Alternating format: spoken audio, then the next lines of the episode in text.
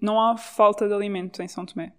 Não há pessoas a passar fome, como há noutros países em África, porque a terra é tão fértil que há sempre árvores com fruto e as pessoas vão colher na rua. Portanto, têm sempre acesso a comida. Pode não ser a melhor, pode não ser a que faz melhor para a saúde, mas têm sempre acesso a comida.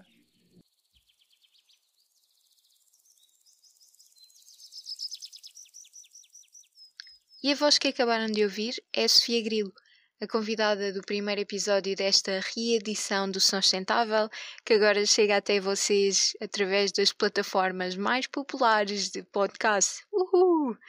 Eu sou a Teresa. Eu sou o Tomás. E vimos da parte do Reboot para vos trazer uma conversa sobre tudo e mais alguma coisa, porque afinal a sustentabilidade toca em tudo e mais alguma coisa, não é? Só para vos contextualizar um bocadinho, o formato que está planeado é uma entrevista breve com um convidado que achamos que tem muito a dizer sobre o mundo em geral e vai seguir-se de uma pequena rubrica sobre o reboot em si, em que vamos dar a conhecer não só os projetos, os eventos, workshops que estão a ser organizados pela equipa, mas também a própria equipa, quem está por detrás do que é o projeto Reboot. Como todos os primeiros episódios, este também teve algumas dificuldades. Infelizmente tivemos alguns problemas com o áudio e tivemos que mudar de sala a meio do episódio. Isto porque a sala que estávamos a ocupar era uma sala que tinha aulas. Outra adenda. Na rubrica, na parte final do podcast, nós falamos de um evento que já aconteceu. O podcast neste momento está a ser lançado dia 12 de outubro e o evento é dia 9 as hortas urbanas. No entanto, ainda vão a tempo para se inscreverem e para estarem atentos ao evento dia 23 no nosso site ou na nossa comunidade Reboot no Instagram. Muito obrigado. Olá, obrigada por me quererem ouvir falar sobre coisas. Pronto, neste episódio vamos falar da, da viagem mais recente da Sofia a São Tomé e Príncipe. Uh, o, que é que ela, o que é que ela experienciou, o que é, quais foram os defeitos que ela viu lá, o que é que falta em termos de sustentabilidade social, ambiental, bem, se calhar tudo, não é? acho que está sempre tudo conectado e acho que vocês começaram bem por dizer que nós vimos sustentabilidade um bocadinho de modo diferente, porque eu acho que sustentabilidade é só existirmos e é um bocadinho de tudo e está tudo conectado e acho que devemos começar a perceber que está tudo mesmo interligado e que não há coisas independentes umas das outras. Olha, se calhar eu vou começar com uma pergunta mais soft para começarmos. Que é, então tu tiveste três semanas, não foi? Duas semanas e quase três. O que é que tu comeste? O que é que eu comi? Pronto, eu sou vegetariana, portanto acaba por ser um bocadinho difícil porque eles baseiam a sua alimentação peixe e açúcar, banana pão e frutas cheias de açúcar. Portanto, para mim, enquanto vegetariana, foi difícil encontrar a comida para eu sentir que estava efetivamente... O açúcar é vegetariano. Açúcar é vegetariano, é verdade. Uh, mas foi difícil encontrar comida para sentir que estava a comer saudável. Portanto, a minha comida foi berinjela, pimpinela, que é o nosso chuchu, e banana pão. Praticamente duas semanas sempre a comer isto. E isto leva logo a um ponto muito interessante de sustentabilidade, que é de onde é que vem a nossa comida toda, porque é que há tanta variedade cá em Portugal e lá não, não há assim tanta variedade. É, que é, como é que se cozinha pimpinela? É tipo batata. É, com o chuchu também. É o chuchu. Eles comem tipo chuchu. tipo, isto é alguma espécie de flerte ou... Pronto. Sim, eu ainda ontem estava falar com a minha mãe, a dizer-lhe tipo, ah, se queres agora final de carreira, um emprego de risco, vais conduzir tipo um caminhão de gasolina, uma cisterna. e isso fez-me questionar imenso porque nós criticamos muito aquele quase mime de os miúdos que acham que o leite vem das prateleiras de supermercado mas nós em muitas coisas assumimos que os bens só nos aparecem à porta uhum. um, e, e, isso também é uma questão interessante quando de repente não tens essa disponibilidade de bens né? yeah. um, uma coisa que eu verifiquei logo é não há falta de alimento em São Tomé não há pessoas a passar fome como há noutros países em África porque a terra é tão fértil que há sempre árvores com fruto e as pessoas vão colher na rua. Portanto, têm sempre acesso a comida. Pode não ser a melhor, pode não ser a que faz melhor para a saúde, mas têm sempre acesso a comida. Depois, se quiseres ser uma ACA europeu ou um wannabe europeu, podes ir comprar ao Pingo Doce, que é o super secador, de lá, e compras arroz por três vezes mais do que compras cá. Portanto, também podes ter essa possibilidade na pequena minoria que tem muito dinheiro em São Tomé. Posso fazer uma música ambiente para não se notar tanto o quarto? Começas tu a explicar. Ah, tivemos que mudar de sala porque estávamos numa sala que teve aulas e tivemos que sair, mas retomamos. Não valia a pena fingir. Sim, não valia a pena. ser diferente. Sofia, tu estavas a falar tipo que eles vão buscar a comida, se quiserem ser mais finos, vão tipo ao pinho doce. Isso é uma questão bastante interessante, é o status. Porque eles produzem vinho da palma, que é delicioso, é mesmo delicioso, é muito doce, é tipo cidra, mas não bebem, porque é deles. Porque é produzido por lá, eles não valorizam, acham que o vinho do Alentejo ou do Porto é que tem valor. Portanto, eles veem-nos como algo a alcançar e isso faz com que se tornem ainda mais insustentáveis financeiramente e socialmente, mais do que até Porque ambientalmente. Não, não estão a explorar os recursos de forma local, não é? Eu, eu queria perguntar-te isso, e claro que, atenção, ninguém aqui entre os três tem nenhuma formação e estudos específicos em São Tomé e economia africana, etc. Mas eu queria perguntar, porque a fome muitas vezes é um grande ah, imp- im- impedimento para o desenvolvimento. Se não há fome, ou se não tem de haver fome, porquê é que achas que São Tomé está como um país em desenvolvimento ainda? Talvez por isso também. Ou seja, eles não precisam de trabalhar. Eles não precisam de produzir nada. Portanto, como eles têm as bases, e bases estou a falar de segurança, porque é um país bastante seguro, alimentação e abrigo, porque eles podem construir casas com a madeira que têm, eles não precisam de se esforçar, esforçar com aspas, para produzir mais, para criar indústrias, eles não têm que fazer isso. E talvez seja por isso, para além, de, obviamente, da história toda do colonialismo e de como é que foi o início do- da formação do país, talvez seja por isso que estão ainda em desenvolvimento. E, e tu achas que, estás-me a dizer então basicamente que eles da maneira como vivem ah, têm tudo o que necessitam. O que é que, porque é que temos que ser nós a dizer que eles não estão a viver da maneira que nós achamos que eles deviam estar a viver? Isso é uma pergunta muito interessante porque até tem a ver com o meu trabalho, que é nós querermos muito impor a nossa verdade europeia noutros países. Ah, eu acho que tem muito a ver com eles terem-nos visto com telemóveis ou com roupa de um determinado modo diferente da deles e eles quererem isso.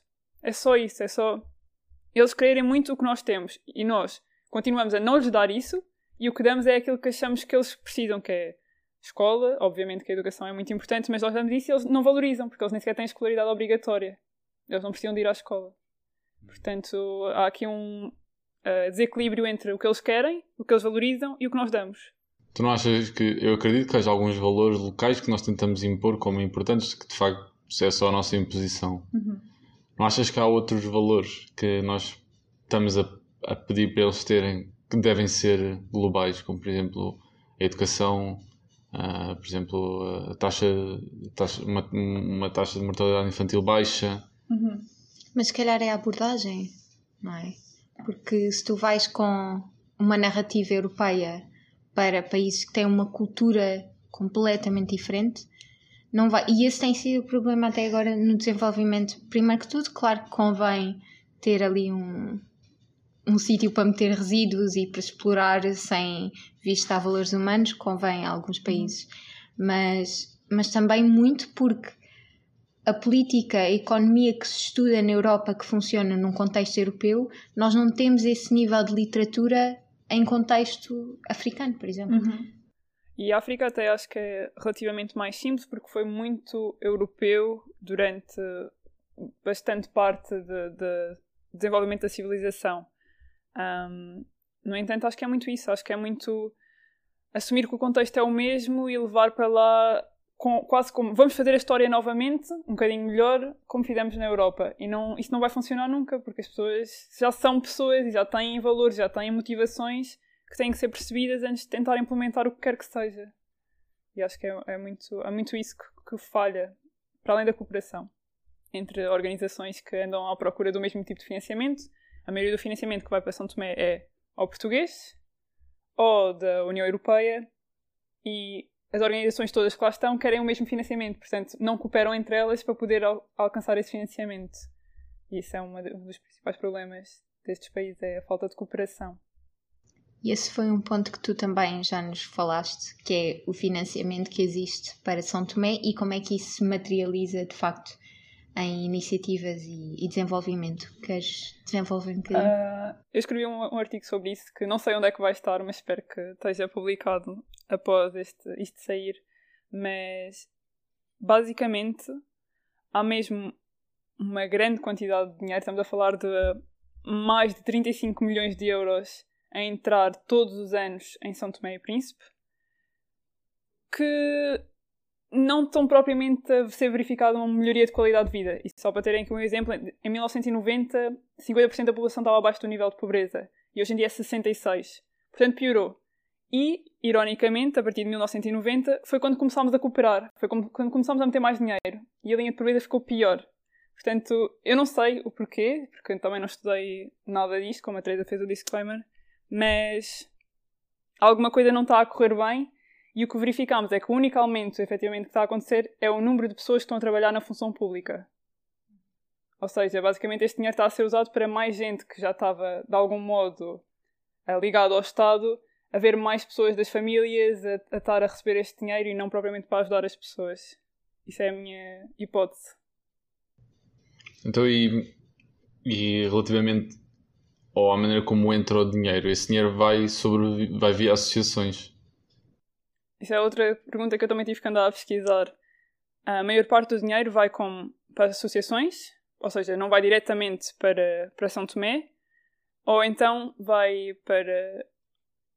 de países para países, ou seja, eles têm lá uma grande sede de pessoas chinesas, mas mesmo gigante. Eles têm uma escola que tu parece, ok, agora entrei novamente na Europa e é um edifício tem uma escola e eles vivem nesse cubículo, nessa parte da ilha. E financiamento americano. Por algum motivo, ele vai diretamente para o próprio país, para as pessoas que estão lá a viver que são americanas ou que são chinesas e entra para o país. É, assumido, é visto como entrar para o país. Há muito pouco dinheiro que entra para os são tomenses diretamente. E isto é porque falta de confiança da gestão financeira do governo são tomense. Portanto, não chega bem às pessoas nunca. Então, se tivesse a oportunidade, imagina, vamos, vamos perceber que conseguiste angariar um milhão de euros para, para ajudar em São Tomé e tu és a responsável por aplicar esse dinheiro. Que, é que coisas é que tu aplicarias que tu viste que fazia falta ou não? Ou se aplicarias de todo? Isto é uma grande pergunta. Yeah, essa é uma grande pergunta. Sofia da Policy Maker. Para além, uma grande pergunta para uma pessoa que normalmente demora uma noite a refletir sobre Sim. os assuntos. Mas eu responderia pelas pessoas que conheci e que queria e que chorei muito porque queria voltar a ver e que queria hum, saber o futuro delas. E a maioria são crianças de, ou adolescentes de 17 anos. E essas pessoas só querem ter a possibilidade de construir a própria casa. E para isso precisam de ter um trabalho. E era aí que eu ia investir, ou seja, mais educação, porque estas pessoas têm muito pouca escolaridade, mas educação, como ou seja, tinha que perceber, o dinheiro seria usado para perceber primeiro que tudo o que é que eles valorizam, porque é que não valorizam determinadas coisas, e depois criar indústrias lá. E não andar a tentar trazer os meios uh, naturais de lá para cá para podermos efetivamente exportar cá. E depois, se calhar, para voltarem a ser importados, porque yeah. deve, deve existir muito isso. Sim, sim, acontece bastante. Só o exemplo do cacau. O cacau de lá sai mesmo em fruto. Uh, e depois é feito chocolate e depois volta para lá. Ou então vai para, vai para Portugal e depois vai para outros países. Na verdade, até vai muito para a França e para Itália. São os dois sítios que têm fábricas que importam diretamente uh, cacau de São Tomé. Então isso, ou seja, uma hipótese seria, por exemplo, arranjar alguma, alguma indústria que pegasse no fruto e fizesse ou até o produto final ou até um produto suficientemente já diferente do ou diferente do não estou a uhum. arranjar outra palavra para depois ser levado para outros países que conseguissem produzir. Mas tu não, não tens receio de que se tu educasses uma grande parte da população de São Tomé fosse difícil um, mantê-los lá? ia ser difícil, porque toda a gente com quem eu falei ambiciona vir para Portugal. Ou já tem alguém que veio para Portugal e que quer levar o resto da família para Portugal. Porque é o ponto de ligação que eles têm. Claro que se eles conhecerem o resto da Europa, se calhar querem ir para o resto da Europa. Apesar da língua ser sempre uma barreira. Um, sim, acho que iria acontecer eles migrarem para a Europa porque nós não estamos a dar condições para eles terem o status que eles ambicionam lá. É, é, é completamente. Não lhes estamos a dar esperança, não é? Porque a esperança deles está em, em saírem para fora, uhum. porque estão completamente despromovidos de qualquer crença de que existe potencial para o, para o país, potencial que seja aproveitado, não é? Porque, pronto, como, como tu disseste, a IREX tem muita corrupção na uhum. E depois, claro que o incentivo certo é muito importante e nem todos os países podem oferecer o incentivo certo às empresas. Por exemplo, se Portugal tiver a dar benefícios para os primeiros dois anos que temos uma indústria cá, vamos ter mais indústrias cá, cria-se mais emprego, desenvolvimento local. Se Moçambique, se São Tomé, se Angola, se seja o que for, não têm. Angola não está. Angola tem o petróleo. E isso muda tudo. Mas se não existe a priori esses incentivos, é muito difícil manter uma empresa porque as empresas não são motivadas por sustentabilidade social. Claro. Uh, eu queria só referir porque é que isto acontece também. É, imaginem nós, estamos no nono ano e temos que decidir ciências, artes, línguas, o que seja. E nós escolhemos, por acaso, nós os três escolhemos ciências porque queríamos ser alguma coisa. Eu queria ser bióloga, mas entretanto mudou, mas era isso que eu queria ser não sei, Tomás, o que é que tu querias ser, mas nós queríamos ser coisas que eram possíveis e que existiam essa profissão, mesmo que não existisse em Portugal, existia na Europa e fácil acesso. e foste para ciências, uma bailarina cientista. Uh, eles não têm isso, não há nenhuma profissão. A única profissão é vender peixe ou apanhar legumes. Não precisas de estudar para isso. Sim. Portanto, eles desistem da escola. E nós não podemos nunca, nunca subestimar o poder de educar a população e, e de muni-los de ferramentas para procurar informação. Não é uma coisa tão ridícula querer dar um telemóvel a cada pessoa e pode parecer tipo quando há fome, claro que não é prioridade, mas munir alguém de informação sobre o mundo acho que é, tem um valor inestimável. Sem Para dúvida. Quem? mas que informação é que chega, porque toda a gente tem telemóvel. Isso é uma coisa que é, pode ser mais chocante, porque pronto, não têm propriamente dinheiro, mas eles acabam por ter telemóvel. E Só internet? que eles usam, sim, e internet. Okay. Eles usam para fazer o que já fazem lá, que é falar uns com os outros. É só para isso que eles usam. Eles têm a Facebook, não têm Instagram e têm o WhatsApp. E estão sempre. O objetivo deles é comunicar com as pessoas de lá e com as pessoas que eles conhecem que não são de lá. E o Tomás até teve uh, o prazer de falar com, com o Elvis, porque foi uma pessoa desde, desde que eu conheci lá que ele só quer é falar, tipo, olha, conhece-me, eu sou esta pessoa, quem é que tu és, como é que é a tua vida, ele quer perceber e conhecer pessoas. Isso é o que eles querem todos e não informar-se, porque para que é que isso, essa informação é útil? Eles não sabem, eles não Exato. percebem isso. Eu, eu, discutiria muito que a afirmação que disseste é, não é verdade em muitos cenários, de que uhum. é muito importante munir as pessoas de informação porque não vejo o que é que elas em certas situações não vejo para que é que elas a vão utilizar. É importante munir as pessoas de educação e depois disso informá-las, porque uma pessoa informada sem educação não vejo assim muito, porque a educação acaba por ser um bocadinho o, a meu ver, acaba por ser um bocadinho o, o que decide como é que tu vais procurar informação, que informação é que vais procurar e como é que a vais ler. Literacia, né? Sem dúvida. E então não sei, o, que a Sofia estava a dizer faz-me pensar que se calhar o, o, um bom investimento de um milhão de euros fictícios era criar bases para os jovens quererem ficar em São Tomé e Príncipe antes de sequer se calhar, começar a investir em educação, porque eu acho que há muitas iniciativas que investem em educação, podem ser não insuficientes, mas começar a criar bases para eles quererem ficar lá é meio caminho andado, porque se começares a investir muito na educação, os jovens que pegam neles e, e saem. E... Aumentar a diversidade de trabalhos, se calhar. Acho que isso era um bom plano, porque lá a maior parte é agricultura, os trabalhos que há. E é sazonal, não é? Ou seja, vão fazer colheita e depois ficam 3 ou 4 meses sem fazer nada.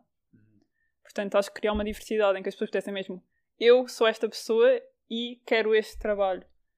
Podia fazer com que mais gente estudasse para alcançar esse trabalho, mas nem sequer há isso, portanto acho que é, acho que é um bom plano, Tomás. Sim, mas acaba por ser porque a tendência para o desenvolvimento é ter trabalhos cada vez mais especializados. não é mandar uma pessoa para o campo, é muni-lo das ferramentas para fazer um trabalho especializado e isso também não se consegue fazer sem educação. Portanto, tem de haver aqui, de certa forma, um desenvolvimento em paralelo, não é? De várias, várias frentes, embora não com demasiada dispersão, porque parece-me que é isso que está a acontecer. Eu tenho uma pergunta, que é, os países de desenvolvimento, e aqui estou a falar mesmo grandes potências, China, Estados Unidos, Rússia, querem isso? Porque onde falha a mão de obra é os trabalhos que nós já não, nós, países desenvolvidos, já não queremos fazer. Portanto, até que ponto é que nós queremos que eles tenham capacidade de trabalhar no que nós podemos trabalhar? Claro que não. Mas é, é exatamente porque convém aos países mais desenvolvidos ter estes países em desenvolvimento nos quais eles possam, por exemplo, ter uh, indústrias em que não têm de dar as condições que dariam a um trabalhador na Europa e etc. Daí também as, os políticos são altamente corruptos, porque Exato. só conseguem também ter. Eu acredito que muitos deles queiram. Eu acredito mesmo que muitos, dos, muitos políticos queiram mesmo o melhor para o povo e estão mesmo a trabalhar para o melhor para o povo. Mas é, sem dúvida, esta é a melhor maneira porque eles veem, se calhar não, não veem de outra forma, mas a maneira mais fácil que eles veem de ter o melhor para o povo, porque sabem que se cederem a estas pressões das grandes potências, cá conseguem ter outras coisas base que não teriam de outra forma e que são completamente cortados se, se não tiverem. Isso, acredito que seja. Muitas vezes as grandes potências acabam por encostar um bocadinho uh, os países dessa forma. Uma outra questão que eu, que eu queria colocar, que recentemente falei com o pessoal da, da, da União Europeia sobre isto, que é o facto de haver ilhas. Eu neste, ah, neste caso vou falar em Cabo Verde mas a ver o, o, o financiamento da União Europeia ser hum, muito, muito focado em países e não nas regiões do país. Uhum. Uh, por exemplo, acho que em Cabo Verde há duas ilhas que estão nível de vida médio e as outras nível de vida baixo. Uhum. Só que por teres duas que são nível de vida médio, o financiamento da União Europeia já não é tão grande é, e isso faz com que as outras continuem acabem por piorar, não uhum. melhorar, piorar. Pelo que tu me disseste, não acontece em São Tomé porque são só duas, são só duas e não há uma disparidade assim tão grande, não é? Uhum. Mas como é que tu achas que entra o, financiamento da União Europeia diretamente que não vem de associações? Se é algo que tiveste algum contacto? Eu não faço ideia. Eu não sequer sei se entra sem ser por, por, por associações. Porque é essa questão deles, não, a União Europeia não confia no governo para tomar decisões. Sim. Portanto, eu nem sequer sei se entra algum financiamento dessa forma. Porque o que eu, o que eu falei é que muitos desses países, pelo que eu percebi, acho que foi o Ivo Cruz que falou comigo, ou o Bernardo Cruz, uhum. que muitos do, muitos do financiamento que entra para, para, para esses países, os presidentes preferem, se calhar, ter emprestado da China ou da Rússia do que receber o financiamento da União Europeia que lhes pede, ok, vocês têm, utilizem o dinheiro para o que vocês quiserem, uhum. da forma como vocês quiserem, uhum. eu só vos peço para vocês terem políticas sociais melhores do que as que têm. Uhum. E esses países acabam por não, não ter isso porque preferem receber emprestado que não têm garantido nenhuma dessas coisas e quando tiverem que devolver já não vão ser eles os presidentes. Exato, passa para os outros, não é? Há um grande endividamento, ou seja, quando eles recebem esse tipo de dinheiro, depois têm que pagar. E pagar muito mais do que aquele que, que receberam. E, mas é, é a vida uh, no momento. Eu quero isto já e vou ter já o dinheiro. Mas para grandes potências até pode ser, pode ser visto como uma jogada, porque eles, quando emprestam o dinheiro a esses países, para eles o dinheiro que é emprestado não é assim tão grande. Uhum. E eles, honestamente, duvido que eles estejam a pensar em emprestar com visões futuras de receber o dinheiro de volta. Eles emprestam no sentido mesmo de ter poder sobre o país uhum. que estão emprestados. É, já esperando a dívida que, por sua vez, se calhar abre portas para usar indústrias, os terrenos, indústrias que. Mas reparemos também que para falar em desenvolvimento a longo prazo nós precisamos ter uma supressão de necessidades básicas e um nível de vida que pode não existir. Ou seja, Portugal pode dar-se ao luxo de ter um investimento num parque eólico suspenso na água para daqui a 10 anos, sabendo que se calhar estão a importar mão de obra e, portanto, não está a haver desenvolvimento local, mas haverá eventualmente, com a promessa de. Porque nós temos condições básicas para a população, nós não temos um nível de desemprego tão mau, não tem, pronto. Uhum para um país que ainda por cima tendo má gestão, não tendo, pronto, não tendo orientação correta, um, mas que recebe dinheiro e têm ainda a população no nível de vida que está longe de satisfatório, então se calhar eles não vão estar ninguém do povo e aceitar um horizonte para 20 anos, vamos desenvolver o país para se tornar o novo não sei o quê, quando 20 anos já não me chega para mim, uhum. quanto mais para os meus filhos, mas eu preciso sobreviver para saber que tenho filhos. E portanto aqui nós não podemos apontar muito o dedo. Aquele vídeo também do que os fazem, eu vou meter, não sei o nome do Kurzgestat. Acho que é Kurzgestat. Pronto, Kurzgestat. Sim, acho que é. um, you cannot fix climate change. Hum. Yeah. Nós depois também podemos deixar um link, está muito interessante.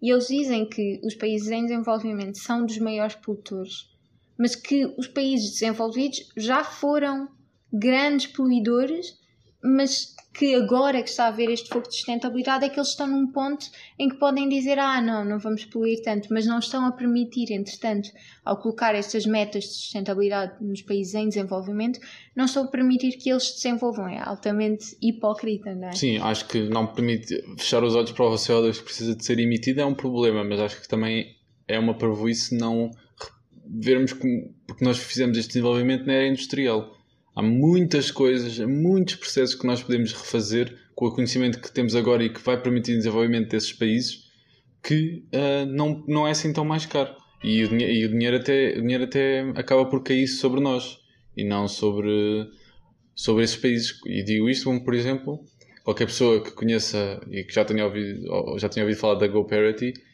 sabe que muitos dos investimentos que existem lá são parques eólicos em muitos desses países ou para indústrias ou para populações e que isso é uma maneira de, ok, uh, eletrificar parte das indústrias que estão lá e se calhar não têm energia como nós tínhamos na altura da evolução industrial em carvão. A energia em São Tomé é outro, todo outro, outro debate que nós podíamos ter. Mas eu queria, não sei quanto tempo é que nós temos neste momento, mas se calhar há dois, um, coisas, duas coisas que eu queria dizer. E... Eu queria fazer uma pergunta se calhar, e se calhar puxava para isso, que, é, que era rápido, que é um, é, é normalmente faço um, um registro mundial que 80% da população tem acesso à eletricidade, não é? Esse é um registro que, que está em muitos sítios, mas depois não se conta o que é que é a quantidade de energia ou uhum. a, a frequência que ela desaparece. Uh, como é que isso é em São Tomé? 71% da população tem acesso à eletricidade. Estes são os dados, ok? Eu estive lá durante duas semanas e meia, quase três, uh, e tive acesso à eletricidade porque estava a pagar um Airbnb, pronto, privilégios.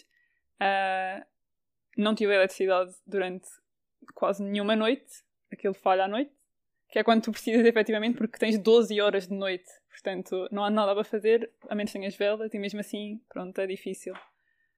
E depois, há dias inteiros que ficas sem eletricidade. Isto, no centro da cidade, na capital, aconteceu-me uma vez, em uma semana, porque eu tive uma semana em cada casa. Quando vais para o interior da ilha, todos os dias falha a eletricidade. Portanto, tu nem sequer consegues ser produtivo se tens 12 horas de noite e não tens eletricidade. Nós esquecemos que aqui conseguimos produzir mais porque temos mais horas de dia, mesmo que seja artificial, conseguimos estar mais horas a produzir. Portanto, efetivamente, a eletricidade não é estável. Portanto, acho que isso devia ser contado para não sei, só 80% da população tem acesso à eletricidade. Mais ou menos. 71% das casas terem eletricidade não significa ter um abastecimento de eletricidade. Uhum. 71%. Funciona como deve ser, não é? Exato, exato. Isso nós estamos a falar de necessidades energéticas básicas, não é? E portanto Sim. não ter sequer o básico que dê para cozinhar, que dê para. Ter luz à noite para poder estudar ou para poder... Seja o que for, é, é coisas que nós estando aqui no nosso pedestal de privilégio, não, não questionamos sequer, mas que, que, fazem imensa diferença no desenvolvimento de uma população. Uhum. Um, Sofia, últimos pontos que querias mencionar? Eu queria acabar, nós estivemos aqui só a dizer um bocadinho os problemas de lá. Há muita coisa boa, há muita coisa que vale a pena e queria falar sobre uma pessoa que eu conheci, chamada Jacob, que é do Israel, que tem 61 anos e foi pegar numa roça, ou seja, uma área que era portuguesa quando nós estávamos lá enquanto colónia, uh, e está a reconstruir a infraestrutura que é muito parecida às que nós temos cá e vai fazer um eco-resort e está a fazer plantações de tudo o que existe na ilha para poder mostrar às pessoas que vão lá. Para tu teres acesso a essa zona, tens que atravessar um rio e molhar as pernas até acima do joelho. Toda a experiência é mágica. Mas só para dizer que terra e ter uma terra onde podes produzir comida e onde podes estar em contacto com a natureza tem muito valor. E em São Tomé tu tens isso. Em qualquer lugar que tu vás, tu podes estar descalço e tens, estás com os pés na terra, estás a sentir mesmo o que é que é estar vivo. Portanto, e aqui pego já no segundo ponto que queria mencionar, que é turismo, nós estamos a apontar muito como sendo uma coisa negativa. Como devemos fazer tipo local, como devemos diminuir o nosso tráfego aéreo. Sim, efetivamente não devemos andar a voar a cada fim de semana e ir para um país diferente, mas estes países precisam de turismo neste momento.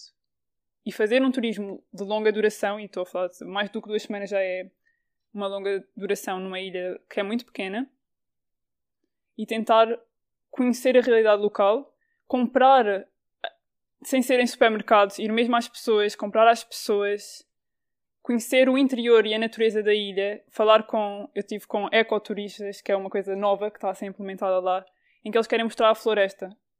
E como eles precisam de proteger a floresta, eles já estão a começar a ter consciência para poder respirar um ar eh, relativamente um, respirável, e aqui o pleonasmo, porque eles fazem tudo, a energia vem a partir do carvão, o sistema de lixo é queimar com carvão, portanto, chove cinza na cidade e aquilo, se não tivessem aquele pulmão gigante que têm no interior da ilha, seria muito complicado e eles começam a notar isso. E conseguir ter esse contacto com a natureza acho que nos faz falta também. Ou seja, eles podem nos ensinar coisas.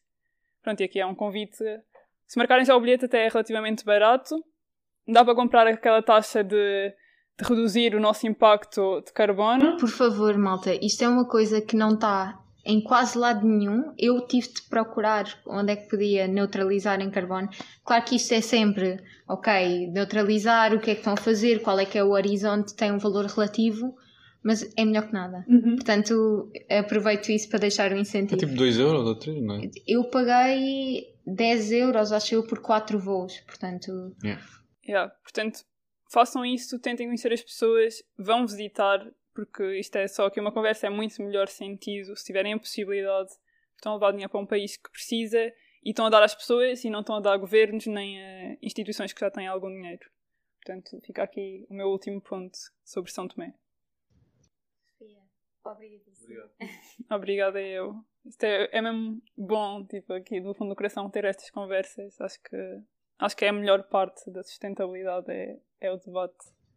Pronto, era só isso Boa. que eu queria dizer.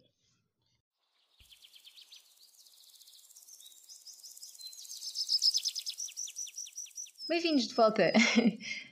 Eh, agora o Tomás foi promovido a entrevistado. Temos o Tomás e a Sofia para o que vai ser uma rubricazinha a fechar o podcast de 5 minutos sobre o reboot, eh, como associação, para vos darmos a conhecer as pessoas, o projeto, para metermos uma cara, ou neste caso uma voz, eh, por detrás das iniciativas e vamos começar, como é apropriado, com os nossos leads, portanto, a Sofia e o Tomás.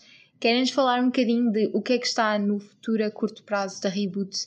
Entusiasmar aqui as pessoas para se envolverem? Ah, ok, eu queria só dizer que não, não era necessário ser eu e o Tomás enquanto primeiras pessoas, porque isto tudo funciona porque toda a gente dá muito do seu dia para o reboot funcionar. Anyway, o que é que vocês podem, como é que vocês podem interagir com o reboot? Ah, dia 9, ou seja, já já já, tem o workshop das hortas, na Dona Ajuda, no Roto. Vai ser presencial, finalmente podemos ter eventos presenciais, finalmente estamos melhores em termos de saúde mundial. Ah, portanto, se ainda houver vagas, não se esqueçam de passar por lá e inscreverem-se para irem no dia 9 de outubro à Dona Ajuda saber um bocadinho mais sobre hortas citadinas. E depois, também no final de outubro, dia 23, 23. estamos a confirmar. a confirmar ainda, iremos ter um workshop ahm, também dando ajuda de reparação de bicicleta. Ou seja, se tiveres um pneu furado e não souberes como arranjar, leva a bicicleta às costas no metro e vai ter connosco dia 23 a Dona Ajuda. Não é muito longe do metro, por isso é um instante. É uma coisa fácil É e acho fácil. que, acho que pode ser muito útil, assim, gasto depois uns dinheirinhos Sim. e pronto, é sempre... Se, tive- se o receio for estragar a bicicleta e por isso andares de gira, se quiseres arranjar uma, vais lá perceber como é que se arranja. E Sim, precisas. acho, acho que é um bom plano. E depois, em dezembro, vamos aqui só contar-vos a vocês. Sim, mas não, não vamos dizer o dia, é no início. É no início de dezembro. Ah, temos um evento enorme para quem tem menos de um ano, não é? Sim, o maior evento que nós já que nós fizemos e a dizer o mais fixe de sustentabilidade do mundo. Do mundo! Não é daquela chachada de andar aqui a vender a sustentabilidade como Sim. a cor verde. É, é um bocado. Vendemos sustentabilidade como se fosse a cor verde. Sim. Vamos envolver vários projetos que, e dar voz também a projetos mais pequeninos e a empresas, a startups. Ah, e também vamos dar a voz, a voz a políticos e investigadores para poder falar um bocadinho sobre ah, o que é que está a ser feito em Portugal sobre sustentabilidade nas várias áreas que nós que vocês tanto conhecem e se não conhecem deviam conhecer das nossas redes sociais, materiais, energia, natureza, transporte e alimentação. E vamos ter convidados fantásticos. E vamos tentar também manter o evento holisticamente sustentável, não é? Portanto, desde a raiz até à delivery, à entrega no próprio dia, nós gostávamos que os nossos valores estivessem em tudo o que metemos cá para fora. Tentar que as pessoas não passem fome e tentar ser sustentável lá mesmo num evento grande é um desafio, É um desafio. mas nós estamos aqui para superar desafios, portanto acho que É. faz todo o sentido. E, acho, e, e estamos a construir algo que tenho muito orgulho porque vai ser um dia em que vocês, os participantes que quiserem participar, vão estar entregues a nós de colinho, porque che- chegam de manhã e saem ao final da tarde e nós queremos incluir tudo para as pessoas poderem estar o mais confortáveis possíveis. Ah, e com melhor comida e um bom a almoço incluído também. e a participar e isso vai ser muito importante para nós. Só para avisar que em breve poderão comprar bilhetes, ou a comunidade poderá comprar bilhetes, portanto, se não sabem o que é a comunidade, vão dar um saltinho ao nosso Insta e Ao nosso site, ao nosso site. Aproveitamos para falar no site. que se calhar nesta altura já vai estar, nós a seguir nas redes, vai estar de certeza.